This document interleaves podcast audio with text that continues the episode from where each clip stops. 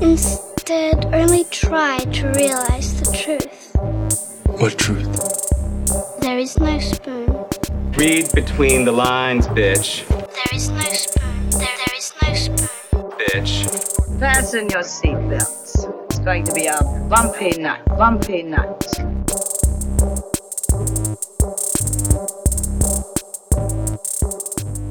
Saludos amigas y amigos, yo soy Mario Alegre Femenías Y yo soy Rosa Colón. y este es el episodio número 25, 25. de Desmenuzando. Uh, Yes. tenemos ya un cuarto de, no de siglo, pero llevamos 25 episodios ya. Rosa. Sí, a las millas, ¿verdad? Sí, empezamos en abril En abril. y ya estamos aquí en el episodio 25. Y climate change permitting. Posiblemente llegamos al 100. Sí. Sí, al 100 llegamos. Sí, al al 100 yo creo que 500. después. Who knows? If we rush it. Quizás Sí. podemos llegar al 500. Depende de quién gane las próximas elecciones. Y no Ah, solamente diablo, sí, en Estados espérate. Unidos, en el mundo. Ah, no había considerado eso. y se jodió nuestra Sí, celebración. Y con del esto cerramos 25. el episodio de Desmenuzando. No. Porquería de episodio 25. Qué downer. sí, no. Let's bring it back up. En el episodio 25 continuamos hoy con nuestras doble tandas del cine del 99, hablando de But I'm a Cheerleader y todo sobre mi madre. Yes, gay day. Yeah, Gay Day aquí en Desmenuzando. Pero antes, vamos al bullshiteo. Yes. Rosa, ¿qué tienes que bullshitear esta semana? Pues me está pasando lo mismo que te pasó a ti la semana pasada, Que de no que todo mucho- lo que estoy consumiendo es para el podcast, so no puedo decir, pero este por fin me senté. ¿Por cuántos? eh, espérate, que todo el mundo necesita una actualización. ¿Por cuántos bebés vas en el Ah, Baby no, Challenge bueno, sí, ya de los. Sims? Ok, pues update del Sims Baby Challenge. Eh, tuvo- Saludos a la persona que nos escribió por Instagram, súper emocionado con el Baby Challenge. Esta capsulita es para ti y otros como tú y otras como tú que a lo Sí. mejor están envueltos en De esto, verdad estoy como que bien interesada en empezarlo, pero tengo que salirle un par de proyectos primero. porque es time Este, consuming. Sí, es super time consuming. Eh, pues la primera matriarcada tuvo que envejecer y se murió. Y como se murió fue hilarious. Porque eh, la muchacha que hace el show estaba pensando que iba a ser algo bien romántico, como que ya está matriarch, que es un elder, so va a poder get together. Estamos hablando de Sims, ¿verdad? Sí, The Sims. Ok. They get old and they die. ok. De repente, espérate, ¿cuándo switchaste una trama de una serie que yo no veo? Pero es que esto es el fun de Sims, you make your own stories. Pues ella decidió que, que después de haber tenido todos estos hijos, que llegó a tener eh, 35 hijos con un solo Sims, pues entonces que ella iba a, a envejecerla y que la iba a juntar con su love of her life, entre comillas, que era este, uno de los Sims que ella le había gustado particular, que se había muerto y lo tuvo que rehacer. Esto es como que un Estoy distopia. ¿Tú escribes libretos para tus personajes? ¿O No, el- pero bueno, los you- pone? in your mind. Ah, ok. in your Está bien. mind. Entonces, este, pues nada, lo tenía como que en este romántico, se iban a casar y iban a retire en una casita hasta que se murieran. Pero en eso, el barbecue de la casa se le prendió en fuego y fue tanto estrés que se murió de un ataque al corazón mientras apagaban el fuego. Dios mío, estoy viendo los headlines en los periódicos. Super funny. Y ella histérica, como que no, se supone que se casara con este Sims y whatever. La cosa es que cuando tú te mueres en Sims, pones el tombstone en tu casita y entonces el fantasma haunts your house. Y de repente lo que era un melodrama se convierte en un ghost story. Yes, entonces se enfogonan contigo si no le hablas, te rompen las bañeras, te rompen los sinks, te rompen las computadoras, te rompen los juguetes y tú tienes que decidir release the spirit into the into the como que other world o deal with it. Llega una pequeña tangina de poltergeist a tu casa a sacar Sí, los no, fantasmas. ojalá, ojalá fuera eso. Pero nada, la cosa es que tú, entonces en el challenge, cuando se te pasa el tiempo y tu matriarca envejece, pues entonces the youngest daughter takes up the place. So, ahora está con su segundo matriarch, pero en el último video que estaba viendo anoche, este eh, estaba teniendo un problema porque entonces tuvo demasiados babies de cantazo porque tuvo triplets y twins. Y entonces la casa se llena con ocho Sims y tú tienes que move them out para poder traer new babies. Pero entonces todos eran toddlers y los toddlers tú tienes que potty train, tú les tienes que dar comida, tú los tienes que bañar because they can't do things for themselves. Y entonces servicios sociales te manda mensajes de como que fulanito is really hungry, if you don't feed him, we're gonna take him away. Entonces pues era como que un corre corre. Ok, esos fueron los dos minutos del Sims Baby Challenge Update. De Rosa. Ahora, ¿qué, qué así has estado viendo? Sí, pues terminé, terminé este de Dark Crystal. Yes. Yes. ¿Qué te pareció? Me encantó, obviamente me encantó. Está me encantó. chulísima. Sí. Eh, me sorprendió que esto no fuera como que un season y ya. No lo dejan. Bueno, es que Te falta historia. falta Y historia. te enseñaron Sí, lo. historia con los flashes Sí, de, de Deet. Te enseñan, sí, con el flash forward de ella Ajá. sería. Que me encantó el efecto que usan. Digo, spoilers para de Dark Crystal. sí, por Bueno, encimita. más o menos por encimita. Vean Dark Crystal porque leí en algún sitio que Netflix evalúa re- re- renovar series. Depende de la data de los primeros 28 días de, del streaming. Oh my god, that's impossible. Así que vean Dark Crystal mucho. sí, por favor, días, vean Dark Crystal para poder este, tener otro Digo, season. donde termina que introducen los, no me acuerdo cómo se llaman, la mezcla esta de, de razas, que son estos cangrejos cobitos gigantes. Ajá, ajá. Porque ajá. esos son los que exterminan a los. Sí. en- según la película, son los que exterminan a los eh, Gelflings. Así que si no tuviesen otro season, tú puedes decir como que, y pues Ah, no, exterminaron full, a los full, Gelflings. como que- Pero parece que quieren seguir. Y tienen Yo mucho que rellenar ahí. Sí, I mean, no quisiera muchísimos seasons. Tres seasons tops. Eso fue lo que yo pensé también, como una trilogía chévere Ajá. de películas largas. Al final del día es una película larga. Sí. El tipo es que estamos, estamos dirigidos a una tragedia, porque esto acaba con el Ah, casi sí, sure, exterminio tú estás ahí como que de los. Mirando para el lado, como que todos los Gelflings hablando de Hope y tú estás ahí al lado de ellos como que... Diablo, no sé, mi gente. Y- I don't know. Y para regresar al tema del climate change, que es algo que tocan en, en la serie, en sí, el cierta forma es una darkening es el analogía, climate change. pues no, no, no pinta bien. Sí, como que... no pinta oh bien. my God. para Lo ella. que leí fue porque, y mild spoilers para personajes terciarios de la serie, Ajá. Que había leído en Twitter que alguien había dicho que había representación este gay, representación lesbiana. Ajá.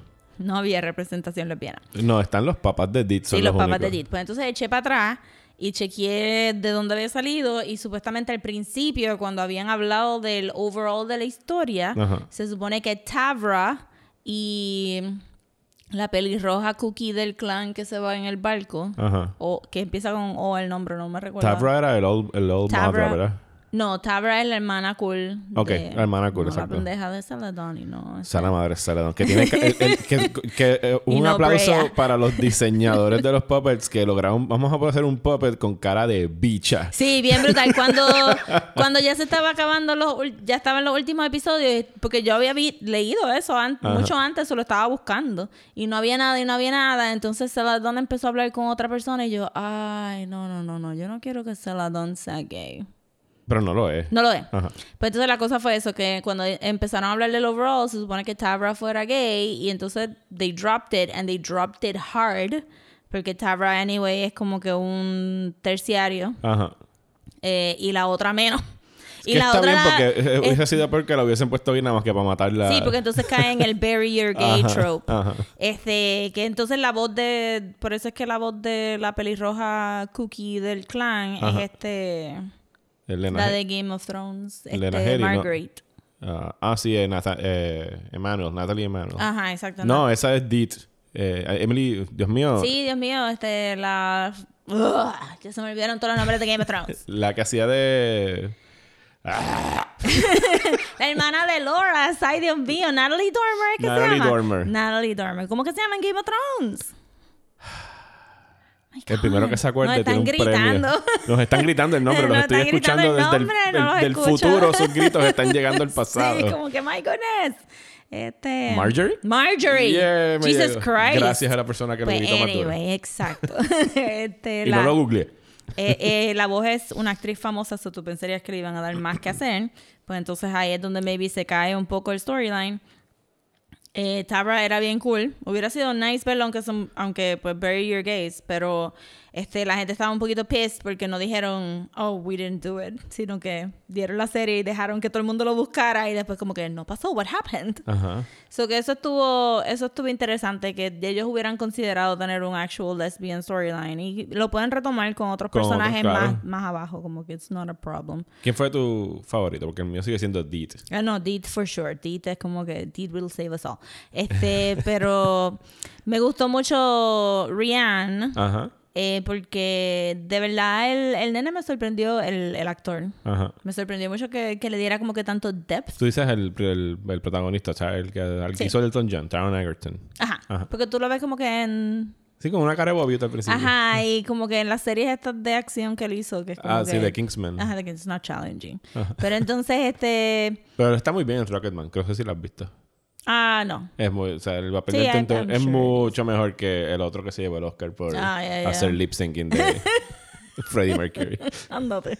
Pues lo tengo que chequear. Pues ese muchacho como que no sé, no, no había pensado que él era como que tan... Pero le dio un montón de sutilidad a la voz de Rihanna, porque Rihanna es como que tiene que pasar por un arco un poquito más complicado, porque él está como que Everything I Love Dies. Ajá.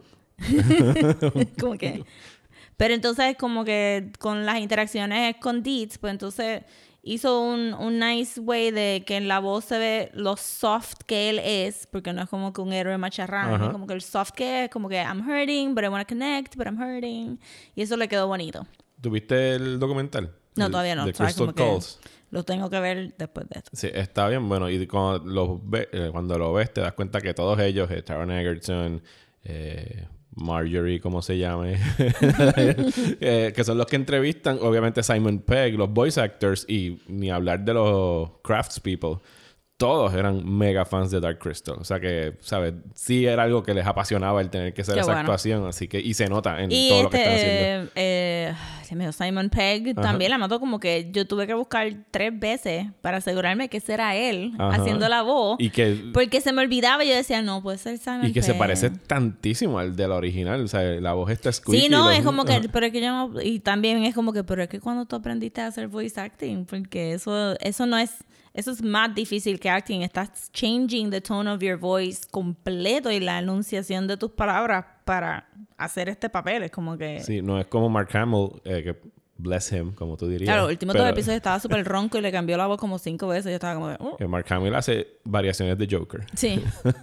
Fíjate, pero a mí me gustó el, como el Scientist que se llama. Digo, todos ellos tienen nombres, pero yo los digo por sus títulos. Sí, después como que es Kex Malis, Eh, eh. Kex Tis, Kex... Sí, no, y me dio el, el General porque a mí me gusta mucho ese actor, porque a mí me gustó la serie de Marco Polo, a pesar de que Marco Polo era the least interesting character en la serie. Él es el. Él es el. Khan. Ok. El Khan, es General, que también salió en Doctor Strange. Y Jason Isaacs es el, el Emperor, que le ha hecho muchas voces. Ah, sí, que después era como que, ah, tú eres el papá de este nene de... Eh, en Harry Potter. Ese mismo, de los Malfoy, Sí, de Draco. Malfoy. Estamos bien jodidos con nombres hoy. No, Sí. no servimos Digo, para como nombres que I hoy. don't really care about Harry Potter. Pero sí, Ah. me gustó un montón y estoy como que hoping que, que hagan más seasons, pero que no hagan mucho más seasons. I don't want a lot. I want just enough. Dos más. Sí, dos más y I'm happy. Ok, Voy a hacer un paréntesis por ahí, ya que escucharon a Rosa decir bien bajito así. I don't care about Harry Potter. I don't care about Harry Potter, I care. Anoten por ahí. Porque, estamos tirando claves. Vamos a aprovechar y vamos a hablar del Patreon, ya que estás tirando eso ahí. estamos, tenemos 17 Patreons ahora mismo. Queremos, vamos a agradecer a Get los, me some gas money. a los últimos que se han sumado. Muchísimas gracias a Bianca, Oscar, José y alguien que lo que sale es un nickname que se llama Dolly. Muchas gracias Hi, a todos. Dolly. Gracias a todos ustedes por unirse al Patreon. Ya son 17 y cuando lleguen a 25, ustedes nos van a poder decir algo para ver. Específicamente que Rosillo odiemos y no queramos hablar de él. Porque pues, que nos torturen. Porque para cosas que, que nos gustan tenemos el podcast y nos las pueden sugerir por redes sociales cuando quieran. Sí. Pero para obligarnos a ver algo que no queremos, pues ya saben que escucharon por ahí a Rosa hablar de Harry Potter. Yes. Y yo comparto sus sentimientos de Harry Potter, aunque creo que no tan duro como ella. Así que si, Bueno, las vi todas anyway. I hate them all. si quieren obligar a Rosa a ver Avatar No. o la trilogía de Fifty Shades o a mí a ver Twilight o cualquiera de esas cosas. Bebé, a mí me gusta un poquito Twilight. Tiene como que... Tienen que pensar que no puede tener mucho camp factor because I'm gonna enjoy it. Tienen, nada más necesitamos ocho más de ustedes para esta primera fase. Yes. Para que nos obliguen a ver eso. Así que pueden ir a patreon.com slash desmenuzando. Y puede ser cualquier tier. No tienen que sentirse de que tienen que aportar 5 dólares para no, poner su pueden poner opinión. un peso porque poner un digo, dólar. el episodio va a ser exclusivo del Patreon, Claro. pero lo va a poder escuchar cualquier persona que esté en el Patreon de un dólar o de cinco dólares. el nivel. Exacto. Así que hasta ahí el plug de Patreon de Patreon. Pues de este lado quería hablar, que tuve la oportunidad la semana pasada de ir a ver el documental de Raúl Julia, The World's Stage, que estrenó el viernes en PBS y ahora está disponible. Yo puse el link. Pero lo viste en el cine. Lo vi en el No, lo dieron en el Teatro Tapia. Ah, Hicieron una ok, premiere ok. en el Teatro Tapia. ¿Por qué el Tapia? Porque fue el primer teatro donde Raúl Julia actuó. De verdad. Sí. That's cool. Y pues ahí estaban sus hijos, estaba su hermana, eh, su viuda, eh, estaban to- todos los miembros de la familia y mucha gente aquí de- del ámbito artístico. Y me gustó mucho el documental y me conmovió bastante, sobre todo por el hecho de que estaba la familia ahí. Y al final pues ponen muchos videos caseros y son videos caseros que si alguna vez tú tienes tenido algún video casero de tu familia, se sienten como la cosa más normal del mundo porque tú los veías y no se, not- se notaban que eran artistas y personas bien down to earth. Y Raúl Julia pues sí alcanzó el éxito en la, la etapa de su carrera donde lamentablemente estaba despegando en el cine pero que nunca dan la impresión de que fueron como que estos ultramillonarios ni nada ellos tenían casitas de campo y les gusta mucho ir a la playa y cosas así un video casero normal de, Sí. de familia y el hecho de que estaban ahí Yo no me imagino que ellos reciban ni una sola regalía de toda la primera fase del actuando, ¿verdad? It's been so long. yo me imagino Y esas cosas no se están dando, como que... no sé si no sé si de los Adams Family y Sí, cosas por eso así eso es probablemente reciente, sí. pero de lo más viejo... Pero del no beso de la mujer araña y todo eso, Ajá, no, no sé cómo funciona. Y todo- sobre todo que beso de la mujer araña era una producción brasilera. O sea, es que eso ni siquiera. Sí, porque tú tienes como que estar, tiene que estar eh, published, o sea, como que constantemente en el mercado para tú recibir regalías. Ujú. Y, pero lo que sí está fascinante del documental, que era una parte de, de él que no desconocía, porque sabía que él había empezado en el teatro, pero no había visto ejemplos, es de... Hay mucho material de él actuando en Broadway y en, en Mm. Off-Broadway. Incluso tienen una escena bastante extendida de él actuando con Meryl Streep, haciendo... Es una obra de Shakespeare, no sé si es Midsummer's Night's Dream, creo que sí, pero no me citen en Did eso. they look fabulous? Sí, they look fabulous. Pues entonces era Midsummer Night's Dream. Eh, y está bien bueno y lo pueden ver. Vamos a compartir el, yo lo compartí en mis redes sociales, pero vamos a compartir el link en Patreon Yo no por si sé lo mucho, quieren ver. quiero, quiero verlo porque yo no sé mucho de la carrera de él fuera de los mid 80s, creo que es cuando yo era chiquita, entonces pues era Sí, como que él hizo ah, él es puertorriqueño. Ok. Sí, él se Y destacaba obviamente porque, los Adams Family. claro, él se destacaba mucho porque y sobre todo en teatro, que son de todos los testimonios que dan ahí, porque él actuaba con su acento puertorriqueño y no lo ocultaba ni nada por el Sí, estilo. se y él hacía Shakespeare. sexy. Y escuchaba súper sexy. Y pues está muy bueno el documental, les recomiendo que lo vean. nice. I'm gonna watch it. Watch verdad. it. Lo vamos a poner el link en el Patreon y si no lo pueden encontrar en mis redes sociales, yo lo puse ahora en el fin de semana. Sí. Así que véanlo. Yes. ¿Qué más has visto tú? Pues no lo he visto porque ya lo vi. Pero va a ser uno de mis Halloween rewatch staples. Ajá. Eh, y ya he hablado de esto antes en este podcast, pero no he entrado en detalle. Pues lo que pasó fue que terminé The Purge y Hulu me siguió, siguió con el próximo show que estaba en el queue. Y a Hulu se le olvida que tú has visto estos shows. Sí, el algoritmo de Hulu Es malísimo. está borracho siempre. Malo, malo. Pues entonces como que me cogió de boba porque entonces empezó el próximo show y yo dije, oh my God, this, look- this looks so good. ¿Qué es? Y es como que, ah, of course, es este show. So es el show de The Exorcist. Ajá, que me lo has recomendado antes. Yes. Porque está bien bueno. El primer season. El primer season. No el segundo season, el primer season. Eh, no voy a entrar mucho en detalle porque de verdad hay, hay una magia en ciertos episodios que tú tienes que, como que hay muchos reveals que tú quieres ver clean. Ok. ¿Tiene que ver con la película? No puedo decir, Ok. no puedo decir. este, no necesariamente, pero no puedo decir. La cosa es que si, si te interesa como que otro ángulo al, a lo del exorcism, tú sabes que como que this person starts acting like not the usual self, todo el mundo lo ignora until it gets really bad y están using swords y están trepados en el techo y entonces ahí es cuando la gente se da cuenta this person is not acting like themselves.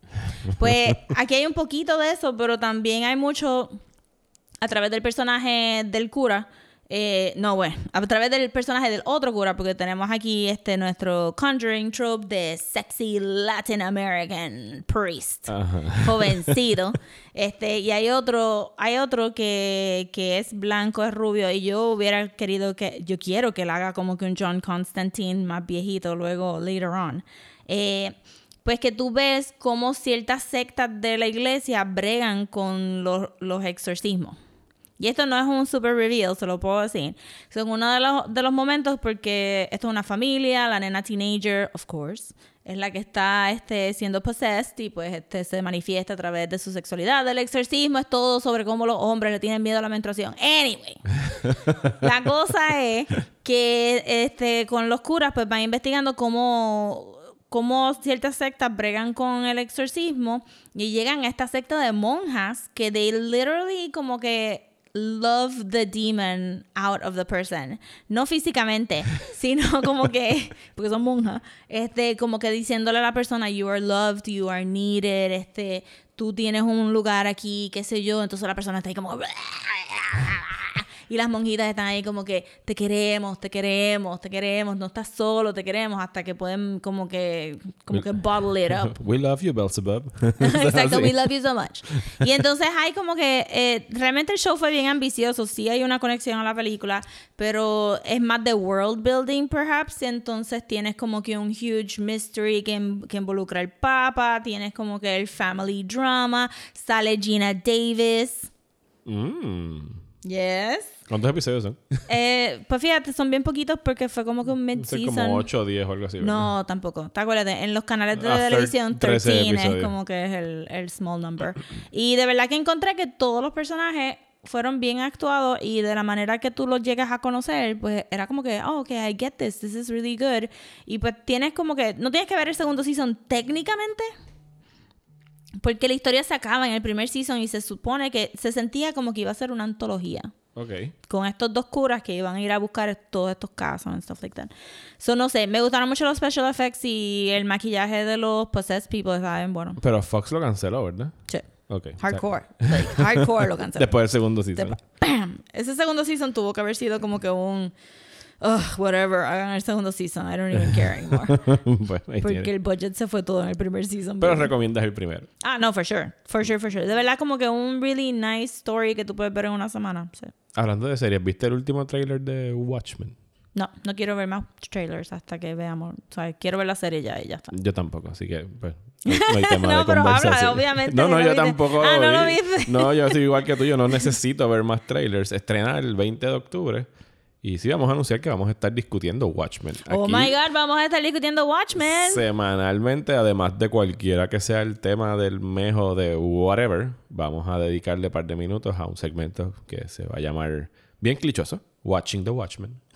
o algo por esa línea. Ah, exacto. Algo por no, pero se va a llamar este exacto, Watching the Watchmen. Vamos a estar hablando, vamos a estar discutiendo toda la serie de Watchmen, que creo que son 8 o 10 episodios. No he visto el total de episodios todavía. Probablemente 10 episodios. Me confunde el hecho de que anunciaron eh, His, His Dark Materials. ¿Cómo se llama la, ¿Así se llama la serie en HBO? Sí, His Dark Materials. Ok, no, es que como se llama el libro, le cambian el nombre. Eh, The Golden Compass es The como Golden. Compass es la película. Como dijeron que estrena en noviembre, me está raro que vayan a tener dos series tan prominentes al mismo tiempo Ah, corriendo. pero una es Family y la otra no. Sí, que me imagino que no sé en qué horario empieza. ¿Cuál? So, para estar súper claro, durante todo el tiempo que esté corriendo Watchmen, vamos a tener bullshiteo, vamos a tener Watching the Watchmen y vamos a tener el tema del mes. So, si no están viendo Watchmen, no se no tienen que perderse desmenuzando. Exacto. Y podemos hablar de las cosas que vienen en octubre o todavía no? Sí, no, tírala. Eh, te- Rosa tiene una agenda de Halloween. month. sí, es para que se vayan acoplando porque tienen, tienen homework. Sí, vamos a tirar una homework. imagen, de vamos a poner un calendario en las redes sociales para que lo vean Sí. después, pero pueden escucharlo Esta aquí semana. ahora. Ay, Dios mío. Este, ok. So, para celebrar Halloween, vamos a estar discutiendo Over the Garden Wall. O sea, es la serie animada del Cartoon Network que está disponible en Hulu Sí, que son solamente ocho episodios, creo. de 15 minutos o 15 di- o minutos 12 cada minutos. De verdad lo pueden ver en una noche. I've played it en una noche, eso se puede ver ahí. Sí, en total son dos horas y media, así tres horas creo que sí, Sí, lo ves y se convirtió en un cult classic de de Cartoon Network. So, no es no es Adventure Time, no es Steven Universe, no es es bien spooky, es moody, es retro, la tienen que ver. Over the Garden Wall. Sí.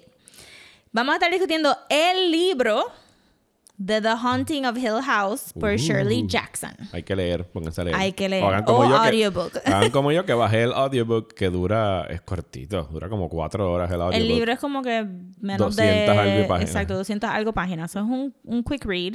Eh, yo recomendaría comprarlo.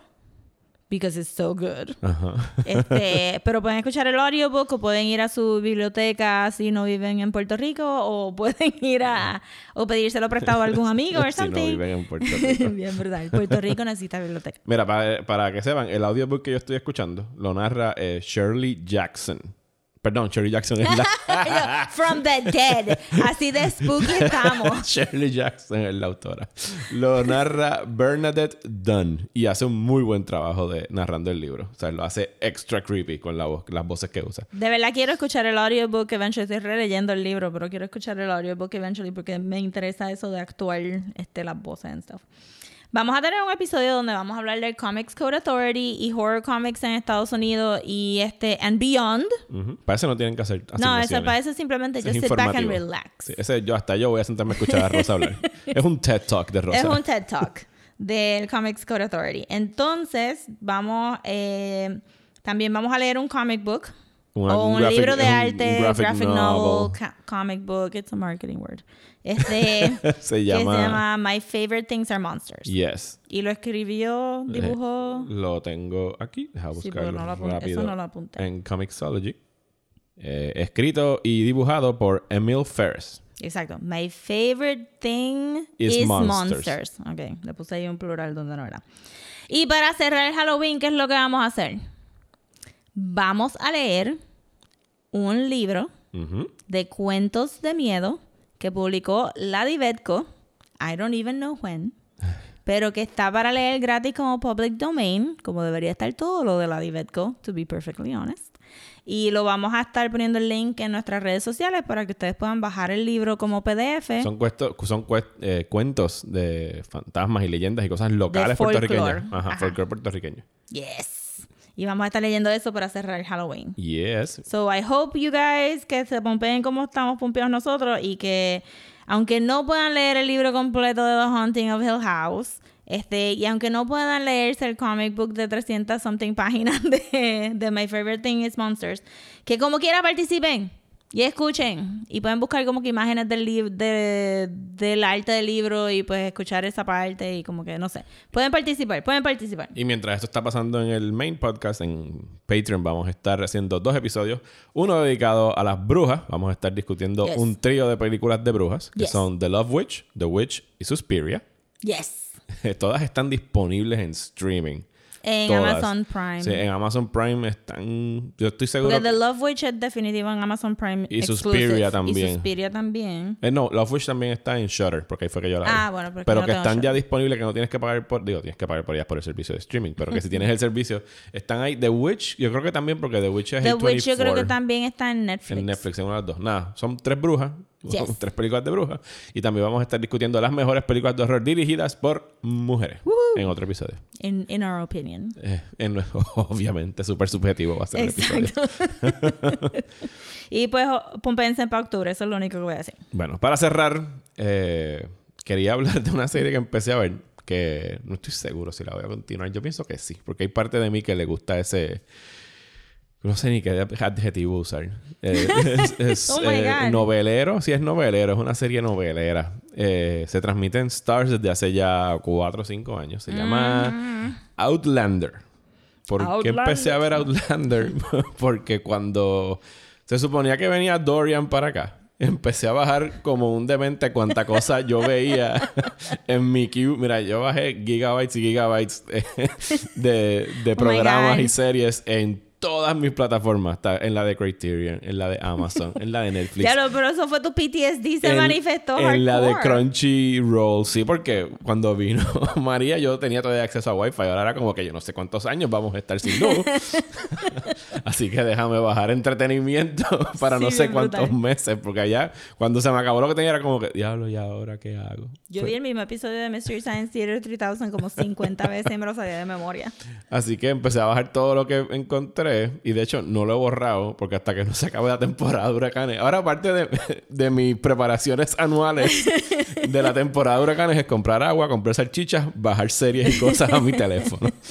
Pues bajé esta serie que se llama Outlander, que está basada en unos libros muy populares. De, son romances Son historical romance. historical romance. La dan por Stars y trata sobre esta enfermera que poco, dos años después de la Segunda Guerra Mundial, está de vacaciones con el marido por los Highlands en Scotland. As you do.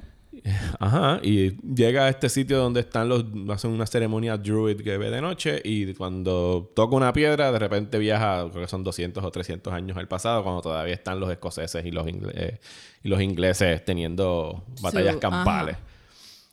Y me atrajo el hecho de que está, el showrunner es Ronald D. Moore, que es el showrunner, el creador de la serie de Battlestar Galactica, el reboot que hubo en la década pasada. Y dije, "Mm, a mí me gusta lo que hace este tipo, así que vamos a ver cómo empieza esto. Nada más vi dos episodios y la comparación que, que me vino a, a la mente, porque es bien romántico. O sea, en todos los episodios hasta ahora y por lo que he leído en redes sociales y en internet, todos los episodios van a tener algún por ciento de Of course. steamy sexy. Yes, steamy is the correct word. Que raya, o sea, no es... Todo under those petticoats, debajo de esos cinco corsets. Y te voy a quitar el corset y te voy a... Vamos a dar vueltas ahí en, en, the, rolling the hay. Paréntesis, pero a mí me encanta como los corsets se necesita como que un maid completo para lace them up, pero cuando van a tener sexo, it just comes off really, really easy. Sí, porque un nudito nada más que Ajá, bam, bam.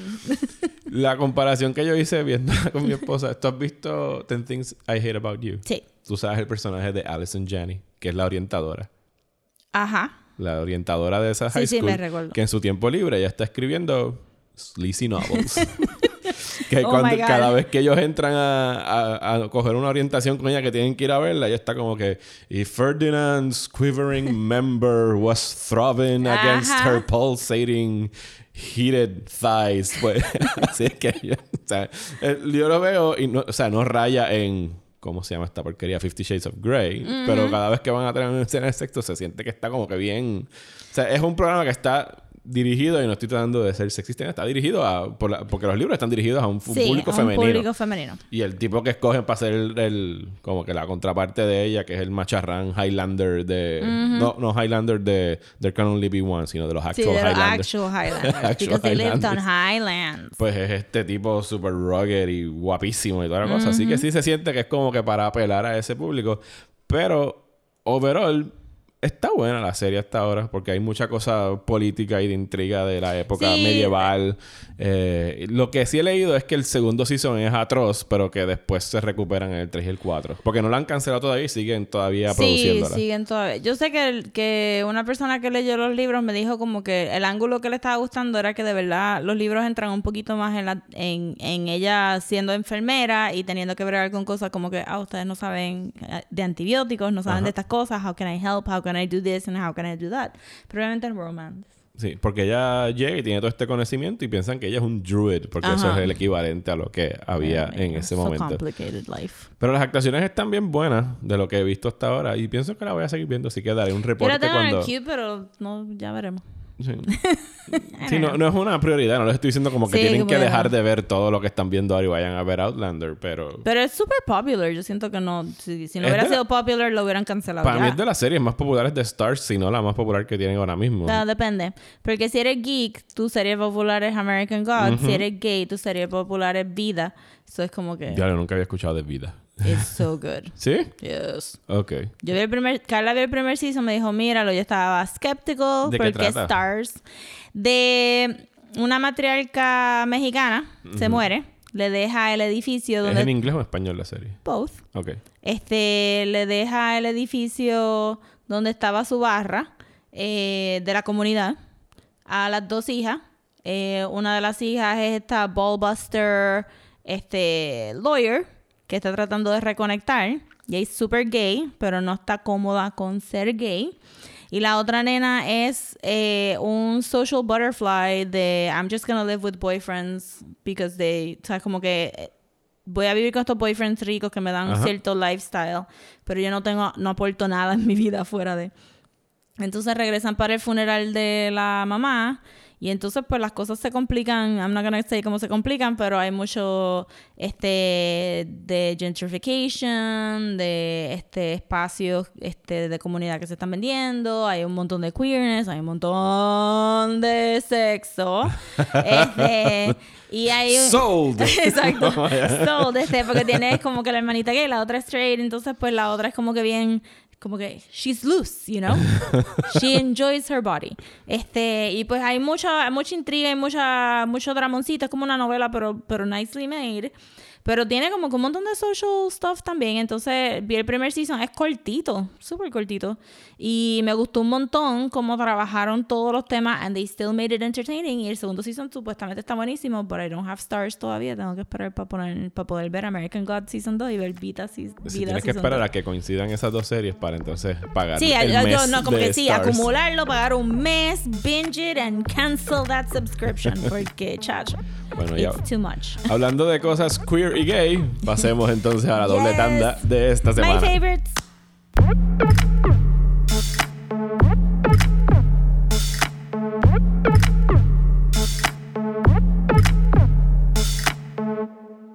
¿Estás bien cansado de los programas de política aburridos? Pues trata Radio Independencia, un podcast de política, derecho y todo lo que se nos ocurra desde el independentismo boricua, donde Andrés González y Adriana Gutiérrez discuten temas de actualidad y temas históricos con algunas de las figuras más importantes del independentismo y la izquierda puertorriqueña. Suscríbete a Radio Independencia en tu aplicación de podcast favorita y en nuestro canal de YouTube. Únete ya. It's time for your first disclosure. Now, don't be intimidated. Why don't you start by telling us about the first time that you realized that you might be a lesbian? I'm not. Everyone just thinks I am. I shouldn't even be here. That's a perfectly normal place to start. Why don't we discuss the issues in your intervention? I'm not perverted. I get good grades. I go to church. I'm a cheerleader. Bueno, y ahora continuamos con nuestro tema del mes de septiembre, que es Cine 99. Y esta semana nos vamos queer. Yeah, gay day. Gay Day. Vamos a estar hablando de dos películas que tocan eh, este tema de 1999. Una muy, muy, muy famosa y otra no tan famosa. No tan famosa en círculos straight. Ok, no tan famosa en círculos straight y en... Sí, en- en- yo lo voy a decir en términos de Es cine en general. Sí, es cult, es, un- Es cult, definitivamente un cult. movie. La primera es Todo sobre mi madre, de el director español Pedro Almodóvar. Que ustedes probablemente no conocen. Está eh, bien underground ese, ese Sí, él no, no- lleva como 30 años No, haciendo películas. y la otra es But I'm a Cheerleader, de la directora Jamie Babbitt. Jamie Babbitt. Yeah, Jamie Babbitt. ¿Con cuál quieres empezar? Yo, Ah, Ya yo había visto una de ellas y para mí But I'm a Cheerleader es nueva. Así que vamos a, a- quizá- para my cheerleader. vamos a ver de las menos ya. famosas. Puedo Sí, decir sí. que es menos famosa, no estoy tirándole un backhanded compliment. No, es menos famosa porque es un cult. Pues, esa es la definición de cult. Sí, es una película que estrenó en 1999. eh, tuvo su debut en el Festival de Toronto. Después se exhibió en Sundance. Se hizo por un millón de dólares. Y estrenó. en 1999 no recuperó muchísimo en taquilla, pues porque como muy bien dice Rosa, fue un cold movie. La recepción que tuvo de la crítica, que me puse a leer eh, reseñas de la época, y, y un paréntesis aquí, me molesta enormemente cuando empiezo a buscar, sobre todo en Wikipedia, hacen esta estupidez a cada rato, que ponen como... Pues la recepción de la película fue media tibia. Rotten Tomatoes le dio un 39%. y yo, Rotten Tomatoes no existía en el 99. Rotten Tomatoes no le dio un carajo. Tenemos que ir a buscar las Sí. reseñas de la época. O sea, si tú me estás citando las críticas, no hay problema. Porque cuando dicen, no, en The Godfather, Rotten Tomatoes, y yo, tú me estás jodiendo, el internet no existía. Pero aquí, sí, cuando tú buscas el score en Rotten Tomatoes, eh, que pues sí tratan de acumular lo que fue la, la percepción crítica de esa época, sí tiene un 39.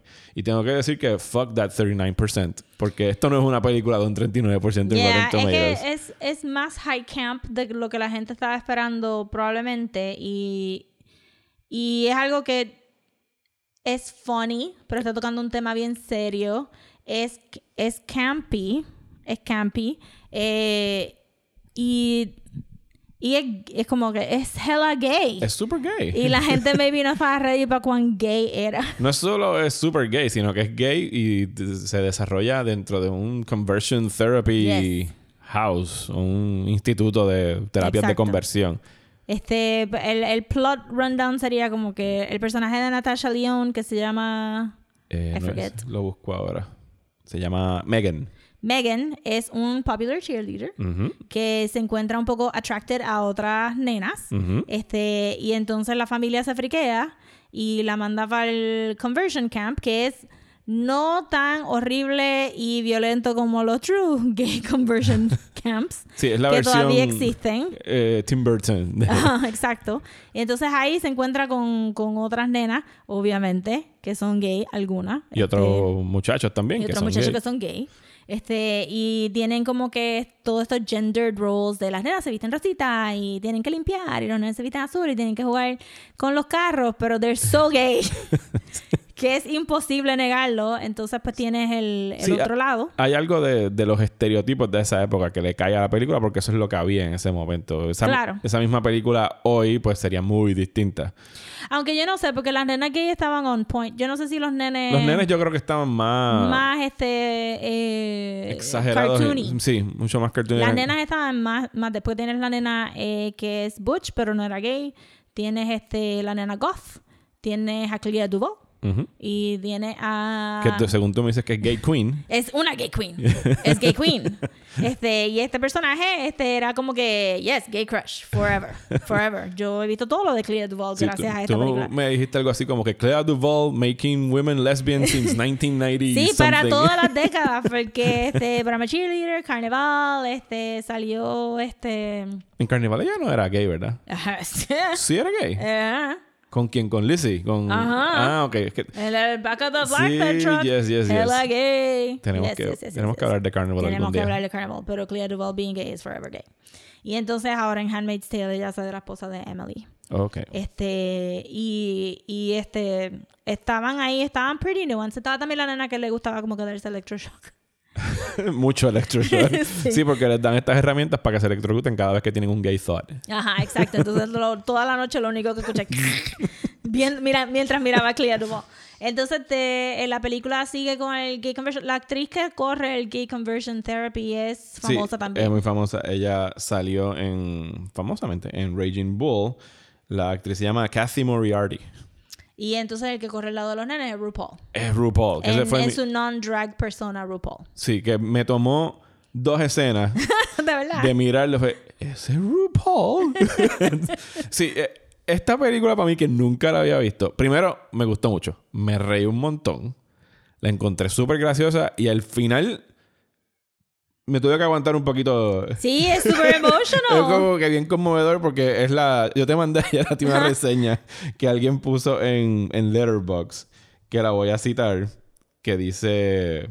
¿Cómo es que dice? Webster's Dictionary defines romance as the act of interrupting your girlfriend's graduation from straight conversion camp with a cheer about how much you love her. Exactamente. Ese- esto está perfecto. One, two, three, four. I won't take no anymore. Five, six, seven, eight.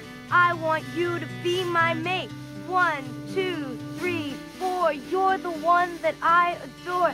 Five, six, seven, eight. Don't run from me, cause this is fate. Breathe into my hands, I'll cup them like a glass to drink from.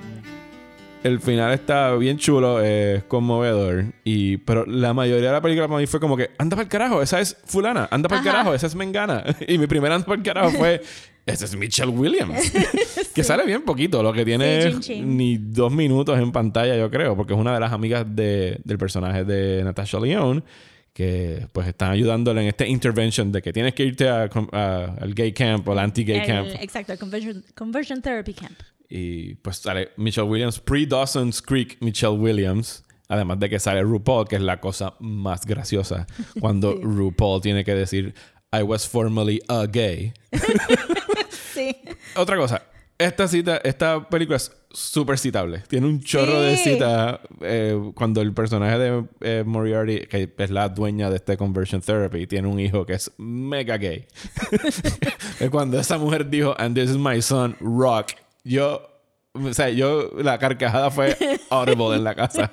cuando el nombre del tipo es Rock y tú ves al tipo, es, es como que hello. O sea, no fue- Sí, hay mucha, hay mucha negación de papás, hay mucho, en, este, a mí me gustó también eh, que tú pensarías que Natasha, Lee, el personaje de Natasha Leon, porque es la cheerleader, va a ser la más resistente, pero al final es este sarcastic, cynical Clea Duvall que, que folds into este el status quo, como que mira, I'm just gonna get through this porque yo no, yo no quiero seguir con tanto revolú, haciendo que la otra haga el cheer, que en cual, yo creo que si lo hubieran hecho hoy lo hubieran sido como que no, no, no tan este Tan sweet.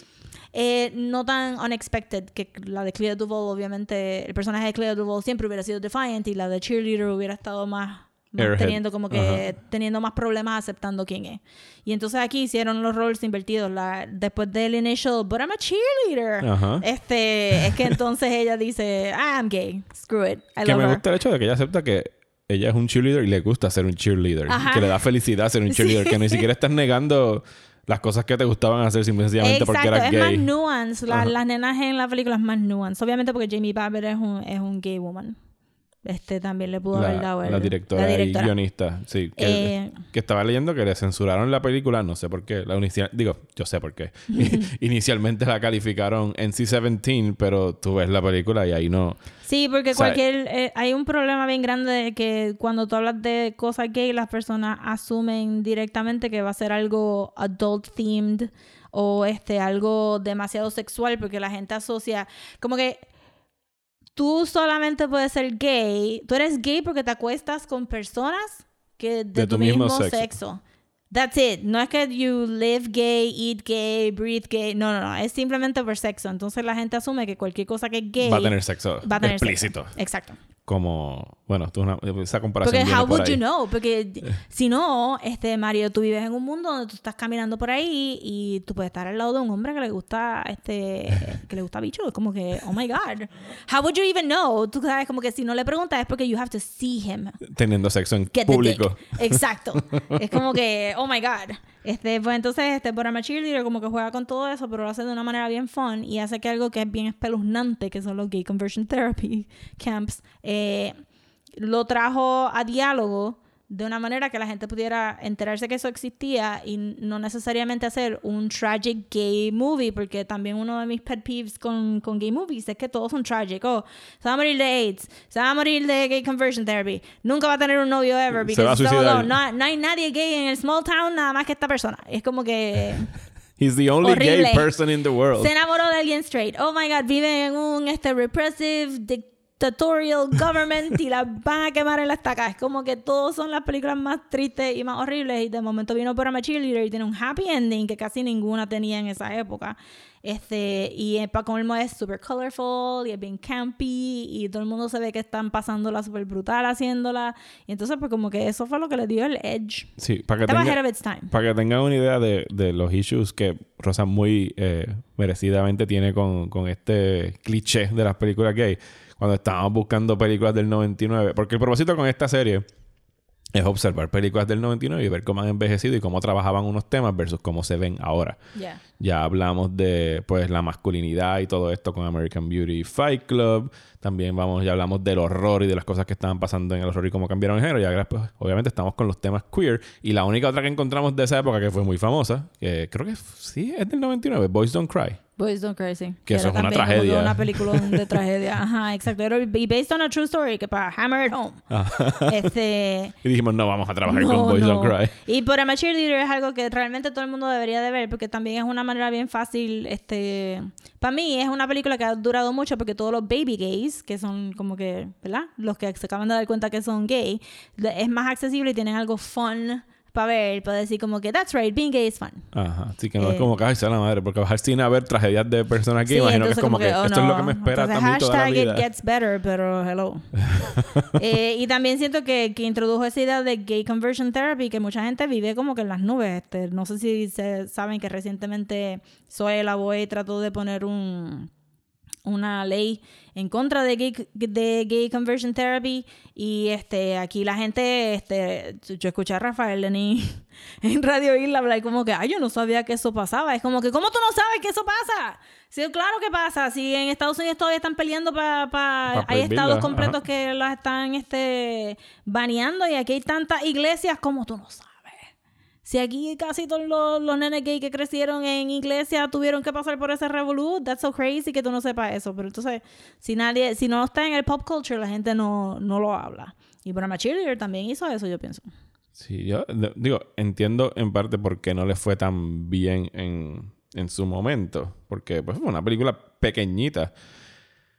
Pero también era un tema que para esa época no debe haber caído muy bien en el mainstream para nada. Porque estaba... Es es exactamente eso. Es como... Me imagino que es el equivalente, y corrígeme si no estoy... Si me estoy saliendo de las rayas. Pero es como que las películas de los negros tienen que ser de esclavos o tienen que ser Sí, de bien sirvientes. brutal, que es lo que Y está aquí pues no. también. Tiene que haber una película de issues gays. Tiene que haber issues. Y tiene que... Exacto, tiene que hablar de una manera seria, serious, serious, serious, Y este es el mismo año de... Y también ayudó que fue una mujer directora, que la gente todavía le tiene repelillo a las mujeres directoras. Sí, que me puse a buscar su filmografía y como que no ha hecho tanta cosa desde entonces, porque Eh, imagínate. bueno, porque no tiene televisión. Tiene televisión, de cine no ha hecho tanto, pero de televisión ha hecho más cosas. Sí, porque no las cogen para cine, pero en televisión probablemente los este, episodios favoritos de sus series que están viendo ahora los dirigió ella. Pues ella dirigió Sil- Silicon Valley, The Marvelous Miss Maisel, Russian Doll. Ella ha hecho The Orville, Ah, Brooklyn ya dirigió 99. Russian Doll, o sea, como una reunión con Uno de... Natasha. Sí, exacto. Este... Girls. It's Always Sunny in Philadelphia. Supergirl. Eh, Marvelous Mrs. Maisel, que es tremenda serie también. Ah, fíjate, mira, es que cuando busqué la filmografía de ella fue en Letterboxd y allá nada más te ponen cine. No Porque busquen todas las- IMDb. Sí, tienes que buscar a las mujeres directoras Pues qué en bueno, IMDb me alegro porque- mucho que le, que le esté súper pegada en televisión, obviamente, porque está, está en todas las series que están ahora Sí. mismo. Y pegadas. ella hizo otra película también que se llama The Itty Bitty Titty Committee. Ajá. Que se tripea. Me encanta ese título. sí, The Itty Bitty Titty Committee. Que se tripea este a grupos militantes feministas. Ok.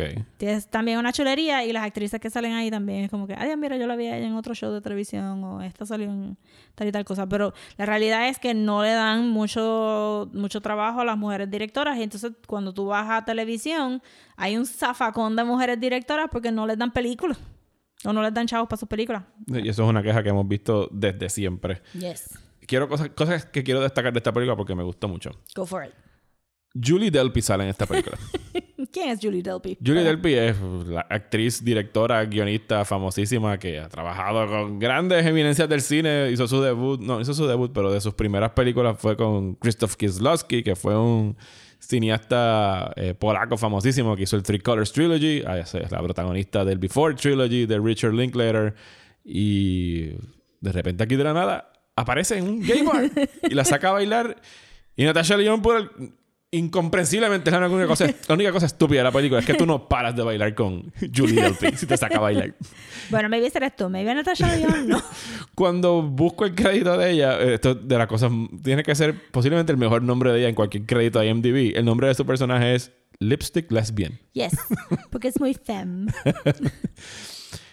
Eh, en cuanto al rating, busqué información y le dieron un NC-17 y tuvo que Ujú. cortar algunos tiros. Yo no sé qué tiros tiene que haber cortado porque por lo que leí de las expresiones de ella eran como que, pues, todo es por encima de la ropa. Y la Sí. escena de sexo que tiene entre Natasha Lyonne y, y Clea Duval está súper bien filmada. O sea, es todo lo hacen ver para que pase está under the covers porque está la luz entrando y es bien bonita, bien sensual, ¿sabes? Se nota que lo está dirigiendo una mujer y no un hombre.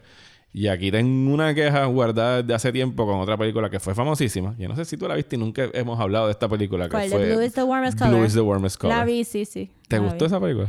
Eh, me gustaron las actrices, no, no me encantó la película. A mí tampoco. Y tiene ese cliché de como que, ah, se va a tirar a un tipo también, anyway. Eh, pero sé que, que hubo un really huge controversy, controversy con los sex scenes porque... Porque eran sex scenes de 10 minutos, súper explícitos. Que la novela gráfica tú la leíste, la original. La tengo, no la he leído. Es más trágica. Es más trágica, que me imagino que ahí cae dentro de lo que Sí, el de- problema de que que, no me- de todas no- las no la historias lésbicas deben ser Ajá. trágicas, perdón, las- todas las historias queer deben ser trágicas. Ajá. Pero que la escena sexual, que es la primera que sale en la película, que dura como 10 minutos, tiene una, o sea, tiene un componente emocional en el cómic. ¿Sabes? No es. Mientras que en la película, el director Bueno, que la la- hace, la hace súper explícita y. Pero lo que entiendo de hasta la... el lighting parece de película pornográfica. Sí, este, yo lo que leí de la controversia es que el, el libreto no tenía dirección, solo él, él pidió que ellas este, espontáneamente hicieran esta escena de sexo, so they're literally having sex, so entonces es pornografía de verdad, a pesar de que posiblemente tengan como que algo weirdo para cubrir sus partecitas de verdad, este, pero que él no les dio dirección, so ellas tuvieron que hacer su propia escena de sexo, eh, efectivamente pidiéndola a ellas mismas que tuvieran la escena de sexo. Paréntesis con esa película, porque ahora yo no la puedo ver sin pensar en esto. La protagonista, no este Beautiful, Beautiful Lia Seydoux, la otra, este, tuvo un torrent affair con el expresidente de Francia, What? que supuestamente se iba de meetings y and he would ride a scooter para encontrarse con ella en un hotel so they could have this torrent sexual affair. No con Macron, el que vino. No, no, Macron está Es casado el, con su el otro que vino el, antes. el anterior. Sí, sí, no me acuerdo el nombre de él, pero. I don't know, Sí, se French. llama eh, Adele Exa. Adele Exarchopoulos. Ajá, entonces pues ahora veo la película y es como que you had a torrent affair with an ex-president. Eh, como que, wow. Pero sí sé que, que, el, que el director como que la usó mucho para sus propios kinks y las escenas de sexo no son necesariamente real a la experiencia sexual de muchas nenas este gay y también que tenía como que algo super weird de ver a las nenas comer y por eso es que ella mastica con la boca abierta durante toda la película. Sí. No sabía ese último detalle, pero sure. Yes, como que la película ha sido como que bien controversial y además de eso pues tiene esa idea de como que pues este este nena gay que relapses a tener sexo y todas las personas gay tienen sus experiencias diferentes y hay un montón de nenas gay que se han acostado con nenes pero honestamente en ficción como que eh. I mean, real life and fiction. Estoy hablando de, de, de fictional tropes, no de tu vida personal. Don't Ajá. take it personally.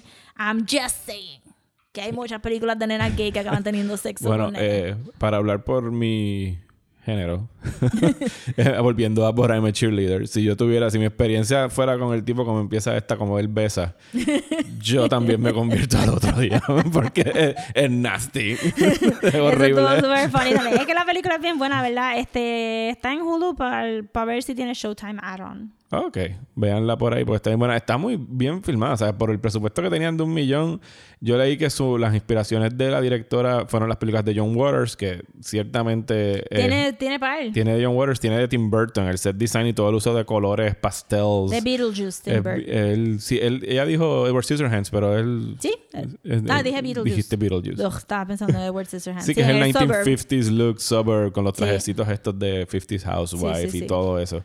Pero está bien graciosa y está bien chula la película. Y si nunca le han dado una oportunidad, véanla, porque de verdad que está bien cómica. Especialmente si les gustó, eh, ¿verdad? Si, si saben de Natasha Lyonne de Orange is the New Black o Russian Doll, pues verla a ella como que en sus beginnings, Sí. antes de todo su, su tragedy, también está bien interesante. Y este es el mismo año que sale American Pie. Y me acuerdo que te comenté por Messenger de que no puedo bregar con Natasha Lyonne sin ser sarcástica y bitchy, porque así es que Sí, ella me gusta en sus papeles. Y aquí ella está en el papel opuesto. Es la naive, la chamaquita ingenua, súper dulce, súper sweet. Y era como que que... funciona súper bien porque es bien unexpected. Ajá. Así que sí, vean But I'm a Cheerleader.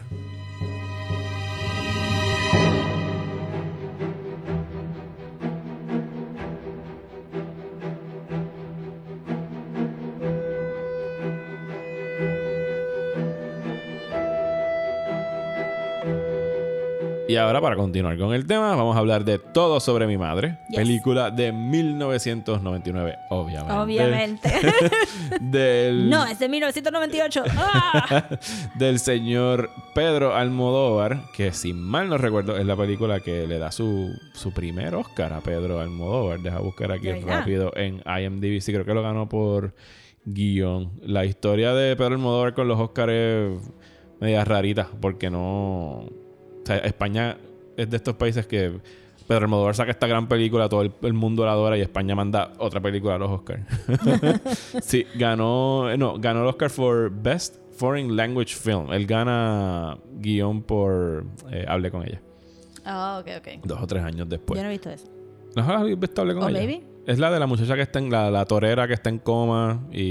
No, no lo he visto. No, es bien buena. Ok. Es tremenda. Creo que es mi favorita de él. Esta de Todo sobre mi madre. Ajá. eh, pues yo no la veía, creo que fácilmente desde como el 2000, 2001. Me, acordé- me acuerdo que me gustaba, me acordaba del que el plot device era que era esta mujer que perdía a su hijo en un accidente, pero no me acordaba qué es lo que venía después. Era como que, ok, pero ¿en qué momento es que quien sea aprende todo sobre mi madre? Esa es la parte que, que no recordaba. Tú tampoco te acordabas casi nada de ella, ¿verdad? No, tengo un problema con, con recordarme de películas de Almodóvar, creo. Como que todas se parecen al final del día un poquito y they kind of melt into each other. Eres medio como que Hitchcock siempre tiene como que leads que se parecen, si no es Penelope Cruz. Digo, también es que él las usa la- las mismas leads Sí, muchas veces. Él tiene un reparto bastante fiel que siempre está recurriendo a él. Y pues fíjate, para no haberla visto hace tanto tiempo, me, me gustó el hecho de que fue como re- redescubrirla, porque había muchas cosas que no recordaba de ella. Y que para hacer el 1999, aquí el Modóvar incluye de todo. Hay transexuales, hay relaciones lesbianas. Hay un rant contra transformistas. Hay, hay un rant contra transformistas. ok. Que en ese momento todavía como que el, el trans y transvesti lo intercambiaban bastante Sí, exacto. por conveniencia. Sí, ¿no? ahora, ahora es que la- ahora es que todo el mundo está entendiendo los términos y estamos cogiendo conciencia. Sí, porque el personaje de Agrado, Sí. que es una es ¿Sabes transexual, por qué le dicen agrado? porque le encanta agradar a todo el mundo. es una prostituta trans. es una prostituta trans que nada más se ha hecho el busto, abajo sigue siendo tiene el, el- el sexo masculino, porque según él los que van a buscar sus servicios, pues quieren las dos cosas. Y la introducción a ella es como que también bien chocante. Sí, porque están dándole una pela, están Sí, abusando de ella en un exacto, estaban abusando Pero de nos ella. estamos adelantando. Antes de eso, tenemos al personaje de la protagonista, que es Manuela, protagonizada por Cecilia Roth, cuyo hijo fallece mientras está tratando de conseguir el autógrafo de esta gran actriz, que se llama Uma Rojo en la película, interpretada por Marisa Paredes que él es atropellado mientras tratando de conseguir este autógrafo porque ella está haciendo A Streetcar Named Desire. Y él fallece. La Manuela, Manuela trabajaba de empleada en un hospital que, que en- bajo el departamento que, que hace la logística de todo el trasplante de órganos, de la donación de órganos. Y pues su hijo, el corazón de su hijo pasa a una persona. Y entonces ella, pues a raíz de su pasado, que nunca le dijo a su hijo quién era su padre, regresa a Barcelona. Lleva de, Ma- de Madrid Ajá, a Barcelona. Barcelona, sí. Para pues tener como un reencuentro con su pasado. Y ahí es que descubrimos que el padre de su hijo era un transexual. ¿sabes? Que no sabemos si ellos ya tenían. Sabemos que su relación empezó ella, él siendo ya trans. Ella o lo dice. Era trans ya, ¿verdad? Sí, porque ella le cuenta, entonces, ok, para seguir el plot, la Ajá. cosa es que el, el ex este de ella, que ahora es Lola, este tuvo sexo y preñó a una monjita que está hecha, que es Penélope Cruz, Ujú. Y que entonces, este, porque él- ella es un, o sea, Lola es un, una drogadicta, también Que tiene le, sida. le tiene sida, le pegó el, el HIV a, a Rosa, que se llama la monjita, este, y, pero está preñada y va a tener un baby, esto es un rollo. Eso es todo. Esto es todo un rollo. Ese es el plot. Es Este, pero sí, cuando... típica película de Almodóvar. Es un novelón. Sí, es, bien melodramática. La protagonista le cuenta su backstory a Rosa cuando están esperando los resultados y dice que ella se casó con este hombre que le dijo que iba a buscar trabajo en París, que cuando él tuviera trabajo allá, que la iba a buscar para que fuera Ajá. para París. Entonces eso no pasó, pasaron dos años y cuando regresó, él, este, se había hecho la operación de los boobs. Y Y entonces, pues, ella lo acep- eh, ella la acepta entonces a Lola eh, y se quedan juntos un tiempo, pero entonces este ella dice que este Lola estaba por su lado, tirándose a medio mundo, metiéndose en todas las cosas que encontraba y que, que entonces cuando este, ¿cómo se llama la protagonista? Porque Manuela. Manuela, cuando Manuela se da cuenta que está embarazada, pues entonces se va para Madrid, no le dice nada a nadie y, y, y deja a Lola atrás. Porque entonces tiene una línea bien interesante que yo creo que es todo el flow de la película, es como que cómo puede tener cómo puede tener esas par de tetas y ser tan machista. como que, exacto, este, eso, aparentemente Lola era... Que lo dice a grado, ¿verdad? Eh, no, lo, Lo dice, dice Manuela. Este, que Lola era bien possessive y bien celosa. Este, y pues, pues en parte eso es lo que hace que Manuela se vaya también para Madrid con el, con el bebé. Sí. Y la trama parte de ahí, es- o sea, lo acabamos de, Sí, acabas de resumir es muy súper bien. weird porque también está haciendo referencias toda la película a Streetcar Named Desire Ujú. y a All About Eve y es como que una mezcla de las dos cosas. Sí, que al final se la dedica, la dedicatoria es a Betty Davis, a todas las Ajá. madres, a mi madre, a todas las mujeres que fueron madres, a las mujeres que quieren ser madres y fueron, o sea, es como Ajá, que... un, re, un revolú ahí Pero de- es una dedicatoria bien bonita porque es como que, ¿sabes? Todo sobre mi madre es como que madre puede ser. ¿Sabes? Exacto. Cualquiera de estas personas, sea hombre, sea mujer. Pero para ser el 99, de verdad es como con un trans manifesto. Sí. Yo no pude encontrar si Agrado era o no una actriz trans. Me parece que no. Lo voy a buscar Porque ahora lo busqué mismo. por todos lados y no lo ¿Lo encontré. buscaste en IMDb no lo decía? No, dice simplemente female actress, bla, bla, bla, female actress. Y yo, pues, sure, puede ser un female actress, puede ser, ser un female trans actress. Entiendo que no. Tú piensas que no es hombre. Bueno, este, o sea, que, que Que no nació. Sea, que no. exacto, que, que la actriz no es un trans actress, que es un female cis actress. Ok, pues vamos a buscar aquí rápido. Y no encontré ninguna evidencia, so creo que es simplemente una actriz cis femenina. Bueno, En pasa el que. día de hoy. Sí, pero bueno, en esa época Todavía. todavía. Y de hecho, ahora todavía no. Bueno, Sí. cada vez que alguien dice tenemos que hacer a alguien trans, Scarlett Johansson se le para la oreja. yo quiero. Hay que ser quién? ¿Quién? Puedo ser asiática, puedo ser negra, Sí, puedo ser lo que ustedes todo. quieran. Yo, puedo, yo supone que puedo hacerle todo. Dios mío. Eh, No, de verdad que no lo encontré en ningún lado. Ni en Wikipedia, en ningún sitio. No, en ningún lado. Todo dice female actress, so asumo que es female. Pues sí, Sí, tremenda so, actriz, le queda muy bien. Sí, El papel pero de entero hoy en está día, genial. pues eso sería lo único realmente controversial, porque de verdad se supone que si ah, es un personaje trans, pues debería ser un trans actress. Sí, y eso es algo que yo creo que ya Almodóvar ha ido, pues, mientras se han abierto Sí, más los claro. caminos, pues ha arreglado dentro de su filmografía. Pero para ser en 1999 y tener Sí, una porque- película que incluye de todo y que ganó mejor película en Sí, los porque para Oscars. mí el, el, todo lo demás es como que fluff alrededor de, de Agrado, porque la manera que se introduce Agrado, que, que entonces abre el tema de la violencia hacia las mujeres trans, que es bien específica, y que pasa todavía y que no se reporta y nadie le importa y todo el mundo es super victim blaming con, con esas muertes. Y, de la, y la escena esa súper rapey que llega el otro actor y dice, no, que vengas a... Ella se lo batea full, pero es una buena conversación también, como que la sobresexualización de las personas queer y trans, o sea, si eres trans, y obviamente yo también sé que el actor estaba pensando que era prostituta y que esto Ajá. iba a ser una transacción más fácil, Ajá. pero el- No la salió. conversación está ahí a propósito para decirte que todo el mundo piensa que las personas trans son hypersexualized y que este, están ahí Que lo único que están pensando es sexo, sexo, sexo, sexo, sexo. Este, Porque si no, ¿cómo sabríamos que son? Exacto, porque hello. ¿cómo tú eh, anybody could be gay? Este, entonces la otra conversación de este Show Me Your Penis, que también es una conversación que sale en el primer season de Post, que es algo que le pasa mucho, como que prove to me you're not a, a complete female. Ajá. Exacto, como que súper morónico. Eh, y entonces este agrado yo creo que es una de las que eh, tuvo su happy ending al final, es como que sale de la prostitución, le dan un buen trabajo, este, yo sentí que la implicación al final es que maybe ella se había juntado con Uma. ¿Verdad que sí? Sí, sí, sí, Porque sí. Uma tenía una relación lésbica con esta otra actriz que era adicta a la heroína. Ajá.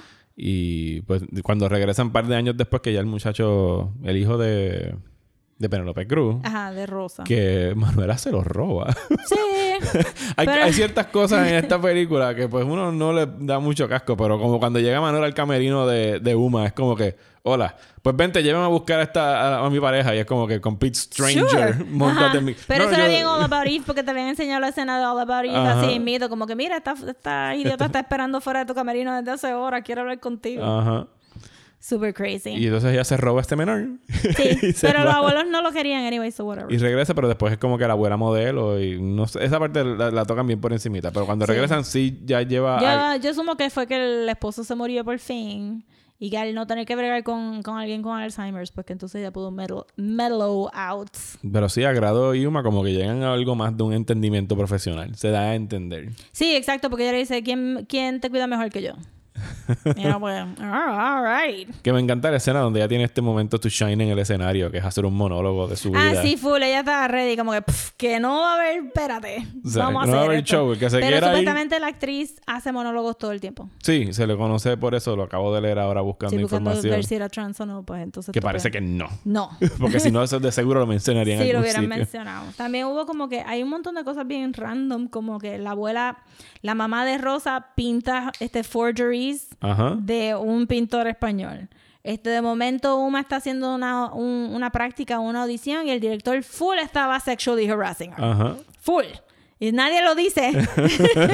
Nada como que crazy. Lo de lo del actor que hacía de Kowalski, este Con, sexually con agrado. como que ajá. con agrado teniendo esta conversación incómoda, pero al final parecía que ellos dos iban a llegar a algún, pues entonces tú me das un blowjob a mí, yo te doy un blowjob a ti, pero después él estaba tan feliz y pompeado con el Con el monólogo. de ella que era como que, ah, pues maybe you were just that Oh, stupid. look, she's a human being. Ajá, exacto. No, no, como que, oh, maybe you were really just that stupid. Y Ajá. pensabas que como que, pues, aquella se estaba metiendo heroína en el camerino. Was it really that, como que pensar que iba a haber como que orgías por todos los camerinos Ajá. también? Como que, solo doy como que un leeway al pobre idiota. Eh, y, y entonces, este, lo de, de Manuela tenía un hijo y parecía que su vida era el hijo, pero que al final ella tuvo que admitir que, que ella quería ser actriz, que quería tener como que más Sí, experiencia. que tuvo que poner su vida en pausa cuando Ajá, se preñó. exacto. Está, se- está recuperando parte de su juventud. Exacto, y entonces ahí me imagino que es lo que viene de todo sobre mi madre, right? Boom. Esto El es todo lo que tienen que saber sobre mi madre. Exacto, the theme, I did it. Este, y que pues sí que al final como que todo el mundo estaba cuidando a otra persona, o eran diferentes madres anyway, es super crazy esta película. Sí, no, esta es la película que o sea, es. Ya Almodóvar había dejado una gran impresión, obviamente en España, con todas las películas que ha hecho entre, a través de los 80 y los 90, pero tuvo como que este boom que lo sacó de, de España al resto del mundo con Mujeres al borde de un ataque de nervios. Y después en los 90 como que tiene un lull, o sea, tiene Atame, tiene otras películas que llaman mucho la atención, pero esta es como que el segundo renacer de su carrera, pues cuando gana el Oscar y por ahí para abajo, pues ha seguido haciendo. Sí, yo creo que he visto más las recientes, no he visto las que las que son Sí, no, las, de las viejitas de él, hay una que a mí me encanta que se llama Matador, que es de necrofilia. super. De una gente, es un matador de, de toreros que pues tiene su king es la muerte y lo voy a dejar it. ahí, búsquenla, es buenísima. Got it. De hecho, hasta hace poco, lamentablemente ya las quitaron, pero en el Criterion Channel tuvieron durante todo un mes como unas ocho películas de él y entre ellas estuvo Matador y La Ley del Deseo y La Flor de mi Deseo. Siempre me confundo el nombre por la traducción, pero estaba todo ¿Cuál sobre mi la madre última que también. vi? Yo vi la de Dolor y Gloria está en el cine ahora mismo. Something Something Habita ¿Cómo qué? mi piel. La de- piel cabito. Sí, la esa a mí piel me cabito. encanta. Pero eso está crazy, though. Es como que... ah, Que ahí también está el tema del Sí. trans y A mí de la me molestó tanto porque este no sale en la película, pero está heavily implied porque él le estaba tirando a la nena gay del Ujú. shop Ajá. y después al final he's a woman. So va a poder tirarle full a la nena gay and they're probably gonna get together y era como, what? Salte de ahí. You should be super traumatized. Este, la del avión. Sí, pasajero, amantes pasajeros. Ajá, esa estaba crazy. Y Sí. tiene un rape scene. En el amantes pasajeros. Sí, Ajá. en, una- en- en el baño. Que la creo, tipa, ¿no? no, la tipa se le trepa encima al Ah, un- muchacho. al muchacho, sí. Sí, era como que, hmm. This is not funny. Amantes pasajeros, yo la vi una vez en el cine, no la volví a ver, así que la borré. Porque para mí fue de estas películas Sí, del montón de Almodóvar. "What? Está Almodóvar también. This is nuts. Sí. Almodóvar, incluso donde uno lo ve así también parado, él todavía le da mucho trabajo conseguir funding en España. Porque la relación de él con el cine español es eh, tumultuosa. El cine español es tan weird al final del día, ¿verdad? Es como que miren todas estas películas de alto calibre que tenemos, pero también vean una película sobre correr para abajo una colina y si no te das contra un árbol ganaste y entonces te vamos a matar por la calle. ¿Y uno, ¿Qué? ¿Qué? Te dice, sí, pues te mira todos los Oscars que se han ganado. También tenemos el Día de la Bestia. Oye, Alex "What?" de la Iglesia, tenemos que hacer algo de Alex de la Iglesia algún día. Todo lo que es así, que son difíciles de conseguir. Pero del Día de la Super. Bestia y... Pero esta película estaba bien buena y de verdad este eh, me gustó par. Sí, y con la excepción esa que tú dices del, del casting de hoy día, o sea, in- o sea, It holds up. eh, holds up perfectly. Igual que Ponemos Cheerleader. Digo, Ponemos Cheerleader todavía, ¿sabes? Lo que las retiene en todo caso es el budget y algunas cosas con estereotipos de esa época, pero para mí las dos Pero yo creo están... que si tú aceptas que ese es el look de la película, you're cool. Sí, las dos funcionan. O sea, yo Sí. quedé muy, muy complacido con esta doble tanda. Yo creo que sería creo, a lo mejor mi favorita del- de la serie hasta ahora. Porque las vi una detrás de la otra. Ah. Y se complementan muy bien. Sí, ¿sabes? sí, sí. Las dos son cómicas. ¿Sabes? Trabajan temas Serios y serios, pero de una manera light que tiene... No, no light. No, no estoy diciendo que lo trabajen superficialmente, sino que es, es amena la película. Exacto. Es graciosa. O sea, es, un- es a fun time at the movies. Ambas, ambas películas. No, que, que es lo que queríamos evitar de, de tocar el tema queer. Y creo que también algo que le hace falta un poquito al cine de hoy en día, como que no, no veo como que una película queer como But I'm Cheerleader que esté tan llena de, de up and coming actresses haciendo como que really good acting con estos papeles y dándole humanidad a estas personas gay versus estamos en el 2019 y yo estoy kind of hoping que maybe una de las nenas del Craft remake sea gay. A, a este- a esto hemos llegado para atrás como que... ¿Va a ser película o va a ser serie? No me acuerdo. Va a ser película. Va a ser película. Y uno está ahí como que te dicen, diablo, vamos a sacar una Ninguna película era de gay nena. en Y la era como que, original, oh my ¿verdad? god, no, ninguna. No. Y uno ahí como que, oh, a little bit gay, make it a little bit gay, make it a little bit gay. Y entonces este, en el 99 Jamie Babbitt dice, I'm gonna make the gayest. Y, y, y, ahora dura más. Y entonces versus pues lo como que Marvel diciendo, there was kind of almost something gay. O vamos a sacar ahora una, una película de un muchacho gay. Y, todo y esas películas como que no van a durar tanto como por a Cheerleader. O la técnica favorita de nosotros, el J.K. Rowling. J.K. Ajá, Rowling. esa como que he was gay all along. Sí, Voldemort, Voldemort no es. Este, no, este, Dumbledore y- Dumbledore was the gayest. The Y yo, ¿Y por gayest. qué no está en el libro? Nunca lo mencionó, ever, ever. Y ahí Ay, está Akira. el cameo de Akira quejándose. también- Akira, está de le- acuerdo. sí, Akira también le molestó que J.K. Rowling estuviera diciéndole a todo el mundo que Dumbledore es gay cuando no, sali- no era gay en el libro. Dile ahí, Akira. Dile a J.K. Rowling, que by the way es súper transfóbica. Eso. Y con eso nos despedimos de este tema Look it up, she's super transphobic. de este tema. Yo, yo he escuchado el, el- no es el rant, la muy buena explicación de Rosa sobre por qué es transfóbica. Sí, Ajá, ¿viste? Akira está de acuerdo. agrees. Así que sí, Akira se despertó, es hora de acabar el podcast, porque ahora van a venir las interrupciones. Está castiga, porque ahorita mientras estábamos grabando se puso a hacer gracias Bendito, debajo de la mesa. pero- no, ningún bendito, sweet, ningún sweet, sweet. tan está portando mal. Antes de irnos, Sí. queremos agradecer a los nuevos Patreons. Yay, thank you patrons. Así que muchísimas gracias a Luis y a Aldwin, que acaban... Gracias. Gracias. Mira, Akira, también dice Akira gracias. gracias por unirse al Patreon en el nivel de 5 dólares que te concede dos episodios extra al mes. Esta semana va a estar saliendo el de The Matrix como parte del cine del 99 y antes de que se acabe... Sí, Matrix. Akira está loca por ver The Matrix. Y antes de que se acabe el mes, vamos a estar también hablando de Star Wars Episode 1 Phantom Menace. Akira no le gusta Episode 1 de Eso es un Menace. no. Eso- Ustedes tienen no. que empezar a interpretar. Esto es como Chewbacca. Yo sé cuando ella acaba de decir fo cuando dije Phantom Exactamente, Menace. dame María. Estamos ahí, ahí, ahí, Akira. Así que muchísimas gracias a ustedes por escucharnos. Gracias a ti, Rosa, por estar aquí. Eso fue un gracias, ¿ves? Sí, viste todo, ya está participando. Rosa, ¿dónde nos pueden seguir en las redes Este, sociales? Akira, rápido, di los social. No, ok, este. Nos puedes seguir en. Voy a tratar, voy a tratar. Este, en Instagram, at Desmenuzando. En Twitter y en Facebook, at Desmenuzando Pod. Y en el Gmail, Desmenuzando el podcast at gmail.com. Y así, a mí me pueden seguir como Mario Alegre en Twitter e Instagram. Y a mí, como at Comics en Instagram, Twitter y Facebook. Vayan a iTunes, vayan a Apple Podcast, déjenos reviews y los vamos a leer aquí favor. en el aire. Posiblemente en el próximo episodio de Desmenuzando.